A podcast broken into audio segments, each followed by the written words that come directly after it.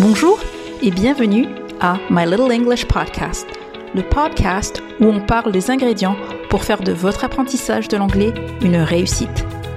Chaque semaine, je vous aide à réduire l'écart entre la théorie et la pratique et je vous accompagne pour faire vivre votre anglais de façon efficace et pratique. Alors, vous êtes prêts? Let's get started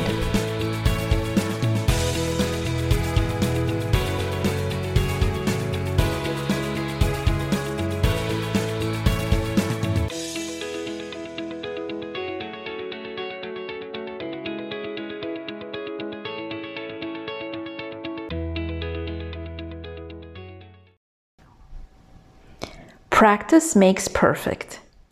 Cet adage anglophone explicite bien que c'est en forgeant qu'on devient forgeron et que c'est en pratiquant qu'on s'améliore et qu'on gagne en confiance en soi.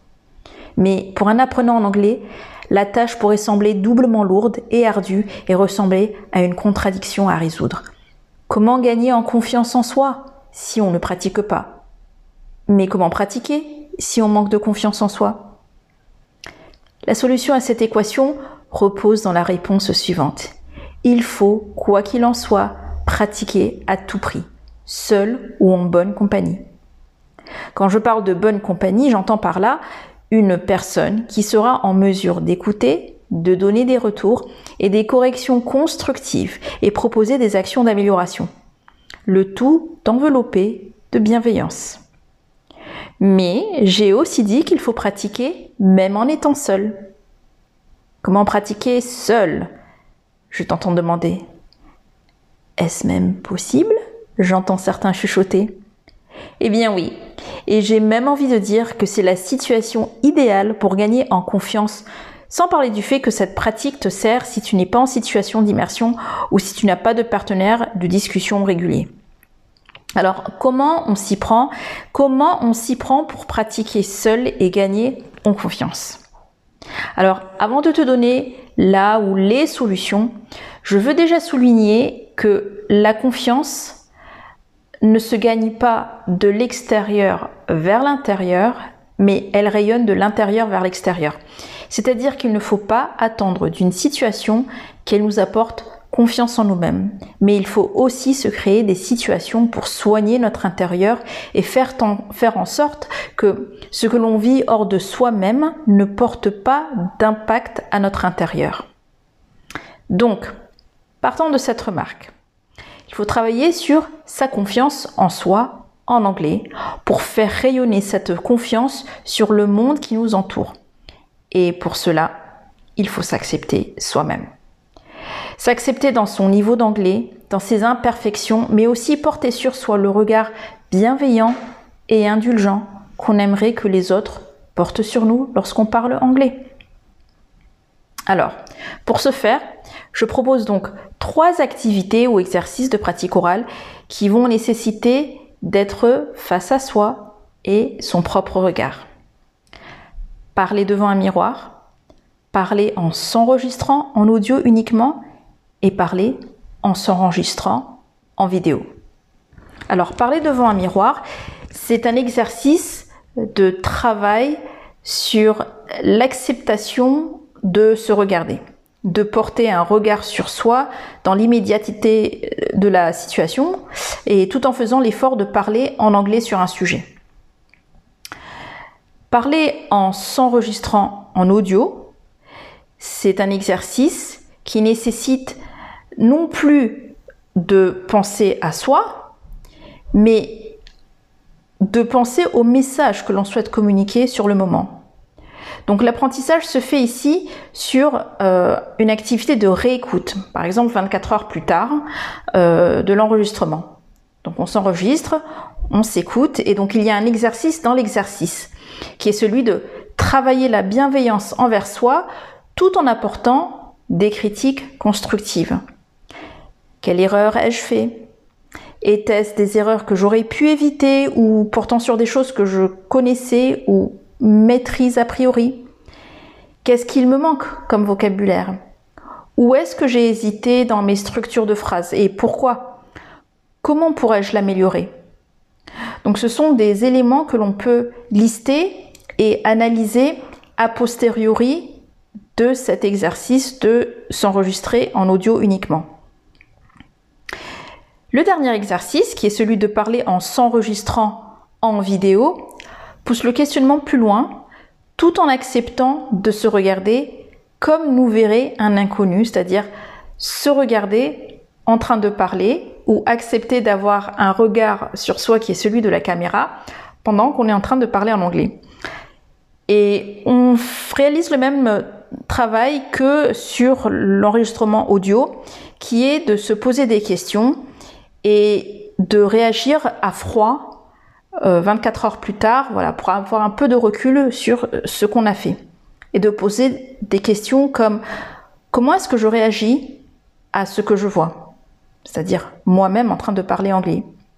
Est-ce que dans ce que j'observe, les difficultés démontrées empêcheraient la compréhension, la compréhension pardon, par l'autre de mes propos? Et si oui, comment pourrais-je améliorer cela? Parce que c'est en portant ce regard et cette oreille à la fois bienveillante et observatrice sur toi-même et en étant force de proposition d'amélioration que la confiance et la pratique, main dans la main, progresseront sur le chemin du parcours de l'apprentissage en anglais. Si vous ne savez pas par quel type d'exercice commencer, moi je propose de démarrer par le premier type. On va suivre euh, la façon dont j'ai cité les exercices. Donc d'abord on commence par parler devant un miroir. Et puis euh, on s'enregistre en audio et ensuite on s'enregistre en vidéo. En fait, chaque semaine, on se consacre à un nouveau type. Donc semaine 1 devant le miroir, semaine 2 audio, semaine 3 en vidéo. Et à partir de la quatrième semaine, on va intégrer les trois formes sur une même semaine. Et donc l'idée c'est que chaque jour, on pratique donc un de ces exercices entre 5 et 10 minutes et on n'hésite pas à noter notre ressenti euh, après avoir réalisé l'activité et aussi au moment où on est dans cet euh, état d'auto-analyse en fait. L'intérêt et le bénéfice de ces approches, c'est de s'auto-évaluer à chaud, puis à froid, mais aussi de se voir progresser. À chaud parce qu'on s'autorise toute la palette des émotions en fonction de la difficulté éprouvée à la réalisation de ces activités. Ça peut être la colère, la frustration, la tristesse, la joie, la fierté aussi. À froid, on apporte un regard qui va être empreint du recul et de la maturité et aussi de l'indulgence liée au temps. Et à travers ces annotations qu'on aura prises, on peut se voir évoluer et progresser. Je ne vous promets pas que vous verrez des progrès du jour au lendemain avec cette approche, mais je vous garantis qu'en réalisant les exercices régulièrement, vous gagnerez en confiance et en aisance à l'oral. Maintenant, je serais ravie que vous mettiez en application ces conseils et que vous me donniez vos retours sur les résultats obtenus, soit en commentaire ou en m'envoyant un petit message par mail ou sur les réseaux sociaux. N'hésitez pas à partager et de me dire si cela vous a réussi. Je te remercie de m'avoir écouté jusqu'au bout dans cet épisode de My Little English Podcast et je te dis take care and have fun while learning.